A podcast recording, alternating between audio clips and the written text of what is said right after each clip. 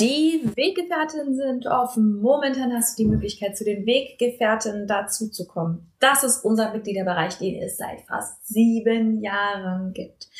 Wir begleiten dich in die friedvolle Elternschaft. Es ist der größte Mitgliederbereich für friedvolle Elternschaft im deutschsprachigen Raum. Er hat momentan über 1000 Mitglieder. Wir begleiten dich mit jeder Woche Input, mit zwölf Monatsthemen, von denen wir wissen, dass das die Kernthemen sind, mit ExpertInnen und vor allem mit einer moderierten Community, die dich wirklich versteht, die dich wirklich unterstützt, auch wenn und weil du unperfekt bist. Wenn du Bock hast, mit dazu zu kommen, kannst du uns sieben Tage komplett kostenlos kennenlernen. Du findest uns unter derkompass.org slash Weggefährtin derkompass.org slash Weggefährtin, kannst komplett kostenlos dazukommen und dich einfach erstmal umschauen.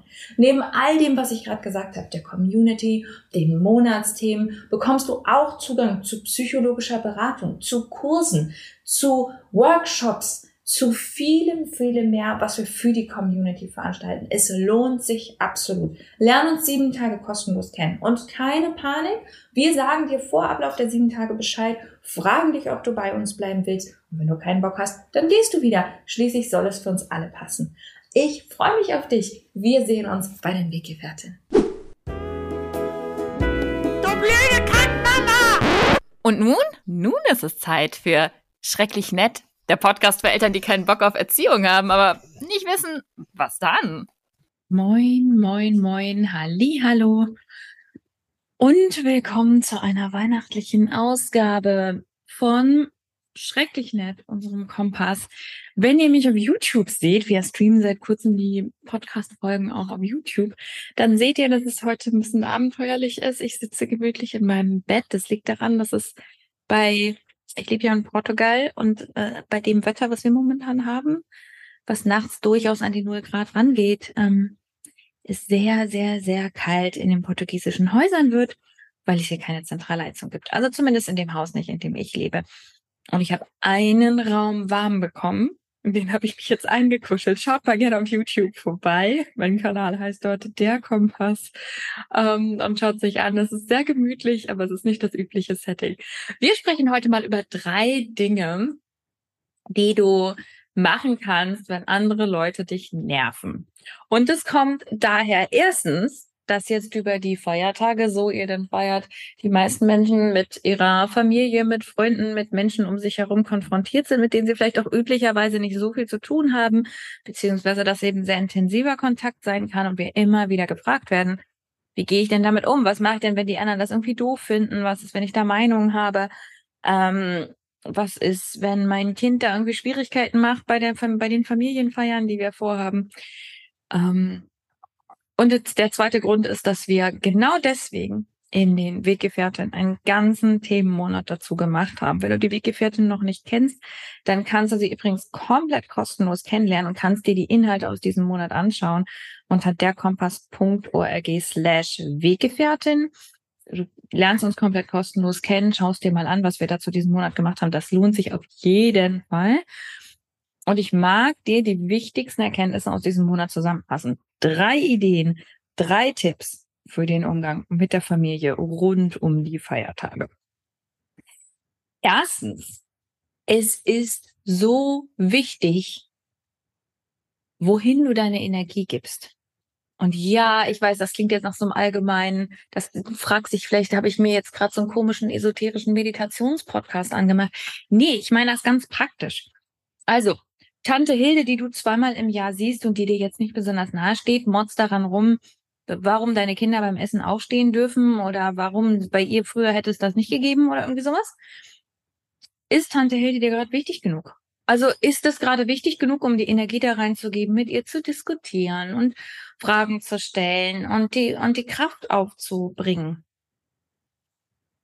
Überleg dir, wohin deine Energie geht über die Feiertage. Ist es gerade wirklich wichtig, deinen Schwiegervater davon zu überzeugen, dass man Kinder nicht bestrafen darf? Oder reicht es zu sagen, stopp, das sollst du nicht machen und sich erstmal dem Kind zuzuwenden und dir selbst zuzuwenden auf den Schrecken?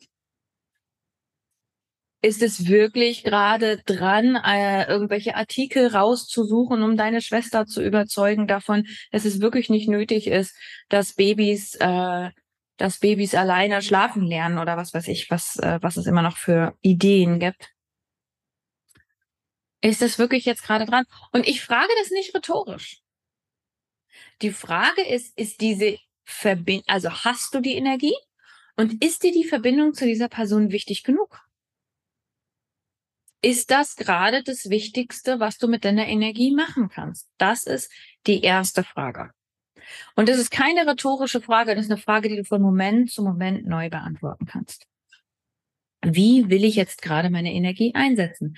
Es ist sinnvoller, ich konzentriere mich erstmal auf das tobende Kind oder ich gehe mal kurz alleine spazieren, bis ich mich wieder beruhigt habe oder ist es wirklich sinnvoll, dass wir uns zusammen hinsetzen und ich mal ein bisschen erzähle, warum ich das so mache und ich mich auf die andere Person einlasse und deren Perspektive? Das kann wahnsinnig bereichernd und toll sein. Ich bin da überhaupt nicht dagegen. Aber ich glaube, dass wir häufig von einer Sachebene hergehen. Also da muss ich das mal erzählen. Warum macht die Person das dann so und was ist das dann? Und viel weniger von der Frage, wie viel Energie ist eigentlich da und wo möchte ich die gerade hingeben? Zweitens, Selbstanbindung. Selbstanbindung finde ich immer viel schöner als dieses Gerede von Selbstliebe oder Selbstreflexion. Selbstreflexion hat die Gefahr, dass die Leute glauben, es geht darum, immer die ganze Zeit über sich nachzudenken. Das ist meines Erachtens nur die halbe Miete. Und Selbstliebe ist für viele Menschen traurigerweise leider viel zu weit weg. Selbstanbindung bedeutet, dass ich immer wieder bei mir selber andocke. Das bedeutet einfach nur, dass ich feststelle, wie es mir gerade geht, wie sich mein Körper anfühlt, was bei mir gerade passiert. Feststelle. Nicht erkläre, nicht einordne, nicht rechtfertige, nicht beschäme, nicht diskutiere, sondern bei mir selber einfach merke, oh, wenn Tante Hilde das sagt, boah, merke ich richtig Druck auf der Brust und ich merke richtig, wie ich mich jetzt rechtfertigen möchte und mich das richtig wütend macht. Oder wenn mein Schwiegervater erzählt, wie er findet, dass Kinder geprügelt werden müssen, kommt es richtig so ein, merke ich so ein, so ein unangenehmes Gefühl hinter meinen Augen und dass ich es eigentlich total traurig finde und ich mich so ganz kribbelig fühle und es ist für mich wahnsinnig unangenehm auszuhalten. Selbstanbindung ist deswegen so unglaublich wichtig, weil wir Dinge, Probleme und Situationen nicht lösen können, ohne dass wir unseren eigenen Standort bestimmt haben. Das ist so ein bisschen so, als würdest du auf deinem GPS ein Ziel eingeben und dein GPS fragen, okay, was ist die beste Strecke dahin, aber nicht deinen Standort freigeben. Dann kann dein GPS dir sagen, das ist das Ziel. Das ist die Landschaft und das Ziel herum, aber was für dich das Passendste ist, kann das GPS nicht wissen, wenn es nicht weiß, wo du bist. Du musst bei dir feststellen, wo bin ich? Wie fühlt sich das für mich an? Und nicht, wie sollte ich oder was müsste ich oder was erzählt mir mein Kopf oder welche äh, Überzeugungsarbeit will ich leisten oder wie will ich jetzt eigentlich weglaufen vor dem Problem oder whatever dann für, für Reaktionen reinkommen, sondern erstmal einfach nur festzustellen, das ist da. Diesen Schritt überspringen viele Eltern. Der ist übrigens generell in der friedvollen Elternschaft wahnsinnig wichtig, immer wieder sich bei sich selber anzubinden, mit sich selber in den Kontakt zu kommen. Und es ist etwas, woran wir immer und immer wieder erinnern, auch in meiner Arbeit bei den Weggefährtinnen übrigens, wo wir diesen Monat, wo ich ähm, eine Live-Session gemacht habe, wo ich drei Selbstanbindungsübungen ähm, vorgeschlagen habe, also wo es wirklich darum geht, das ganz konkret zu üben. Wenn du Lust hast, dann lerne uns kostenlos kennen und schau dir diese Übung an. Das lohnt sich auf jeden Fall. Übrigens, wenn du die Weggefährtin kostenlos kennenlernen willst erinnern wir dich. Also falls du jetzt sagst, warte mal, die Ruth will mir jetzt eine Abo-Falle aufschwatzen. Nein, natürlich nicht. Wir erinnern dich vor dem Ablauf dieser sieben kostenlosen Tage, die du uns kennenlernst, erinnern wir dich daran, dass es, ne, dass du, dass es jetzt gleich abläuft. Du kannst dich abmelden und dann hat es sich erledigt. Wir haben überhaupt kein Interesse daran, dass in unserer Community Leute sitzen, die da gar nicht sein wollen ähm, weil es ja wirklich darum geht, miteinander diesen Weg zu gehen. Wenn du Interesse hast, mehr über Selbstanbindung zu lernen, empfehle ich dir unseren Mitgliederbereich. Da haben wir diesen Monat was dazu gemacht. Wir laden auch regelmäßig Menschen ein. Ich erinnere mich an eine epische Session mit unserer Psychologin, die euch allen übrigens kostenfrei zur Verfügung steht, Shirley Marks, die eine ganz tolle Übung gemacht hat zu Selbstanbindung, Wahrnehmung, Gedanken und Gefühlen. Oh, ich kriege immer noch Gänsehaut, wenn ich daran denke. Also da lohnt sich auf jeden Fall die Begleitung. Dritter Punkt. Unterschiede halten lernen. Das schöne Wort dafür ist, das fancy Wort dafür ist Ambiguitätstoleranz. Musst du dir nicht merken, ist egal. Es geht viel in der Auseinandersetzung mit anderen Menschen darum, dass wir aushalten, dass andere Menschen andere Menschen sind.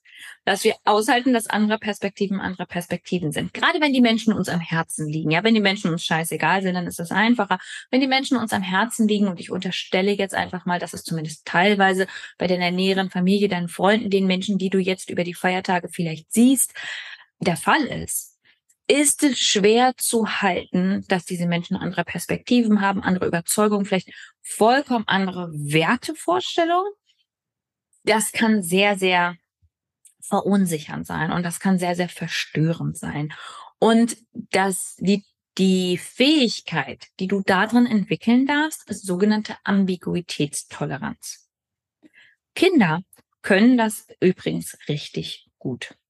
Das ist immer was, was mich wahnsinnig, okay, kleiner Side-Brand, etwas, was mich wahnsinnig aufregt an der momentanen Debatte, also die, die, das Wissen um, um ähm, äh, Gender und um Vielfalt von Gender und sexueller Orientierung ist ja Gott sei Dank die letzten Jahre endlich mal im Mainstream angekommen. Ich habe das vor zehn Jahren schon studiert, aber inzwischen ist es endlich mal irgendwo angekommen und wir fangen an, das zu diskutieren. Und was, wenn es irgendwas gibt, was mich so richtig aufregt in dieser Debatte, ist, wenn Leute sagen, ja, aber wie sollen das die Kinder verstehen? Wie sollen Kinder verstehen, dass es für die einen Leute so ist und für die anderen Leute so ist? Hä, willst du mich verarschen? Kinder sind soziale Wesen. Kinder verstehen, dass der eine so ist und der andere so dass es dem einen das eine wichtig ist und dem anderen nicht. Dass die eine Familie so aussieht und die andere so. Oder um zurück zu unserem Beispiel zu kommen, dass an Festtagen in der einen, in der einen Familie diese Regeln gelten oder diese Dinge wichtig sind und in der anderen Familie ist es irgendwie ein bisschen cooler, ein bisschen entspannter, dass die eine Person die Vorstellung hat, das können aber auch mal das und das müssen und das auch mal so und so ist und die andere, die, die das andere Familienmitglied hat vielleicht eine völlig andere Vorstellung diese Ambiguitätstoleranz, das können wir relativ gut, wenn wir klein sind. Und ich habe das Gefühl, es ist einer der Schäden von Erziehung. Meine persönliche Theorie ist, ähm, dass es einer der Schäden ist von Erziehung. Ähm, wir sehen das, ist nicht nur meine persönliche Theorie. Ähm, Arne Grohen hat darüber geschrieben, in Wieder den Gehorsam.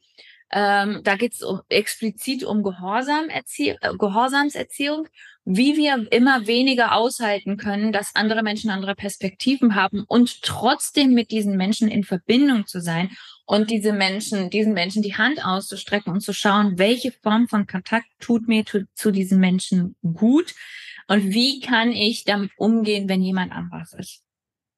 Ähm, Ambiguitätstoleranz üben braucht die Anbindung, die wir in Schritt zwei besprochen haben.